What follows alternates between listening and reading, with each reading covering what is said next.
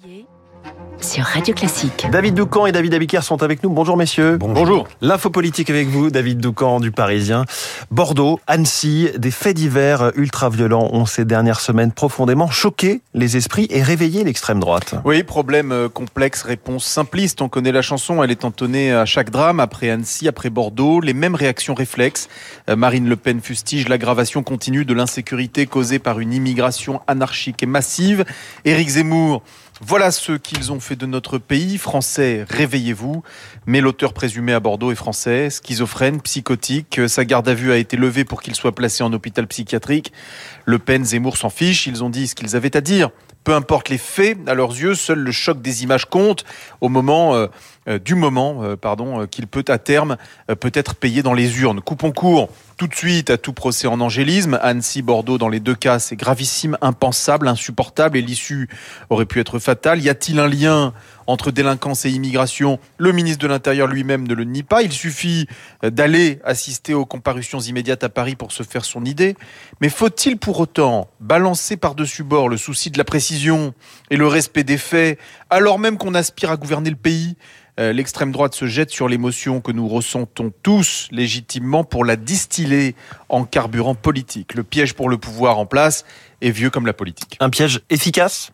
Très efficace parce que euh, confrontés à des actes inacceptables, les Français sont en droit d'attendre une réponse à la hauteur. Mais réside-t-elle euh, dans le fait de crier le plus fort. L'un des livres de chevet de Marine Le Pen est l'essai écrit par Laurent Oberton en 2013 titré La France orange mécanique. Ce n'est pas un hasard parce que c'est une mine pour celle qui sait qu'il est plus facile de déplorer que de proposer. Savez-vous que la délinquance à l'échelle du pays a baissé au mois de mai par rapport à il y a un an?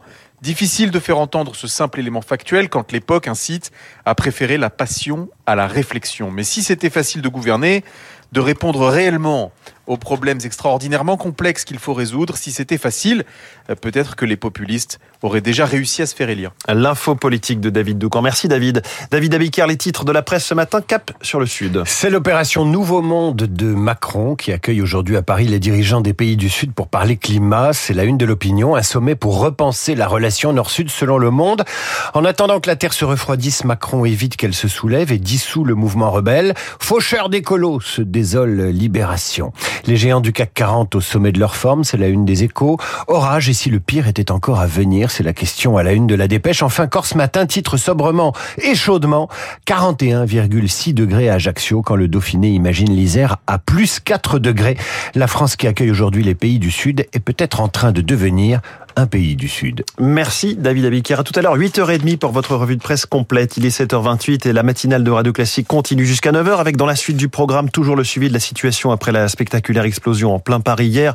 Nous serons sur place et, en direct aussi euh, dans le journal de 8h avec le député de Paris de cette zone, Gilles Legendre, député Renaissance. Autre actualité, toujours ce sous-marin que l'on tente de localiser autour de l'épave du Titanic. Guillaume Durand reçoit ce matin deux experts. Michel Lourd, ancien patron des recherches sous-marines au ministère de la Culture et le contre-amiral Jean Ancien commandant de sous-marin nucléaire. Rendez-vous à 8h15. Esprit libre à 8h40 avec François-Olivier Gisbert. Et puis d'ici là, les spécialistes. Dans 10 minutes, la guerre en Ukraine toujours en cours, mais on réfléchit déjà à la reconstruction du pays. Zoom sur les œuvres d'art sauvées, évacuées face au combat. Je reçois le directeur exécutif de l'Alliance internationale pour la protection du patrimoine dans les zones de conflit, Valérie Freland. Rendez-vous donc 7h15.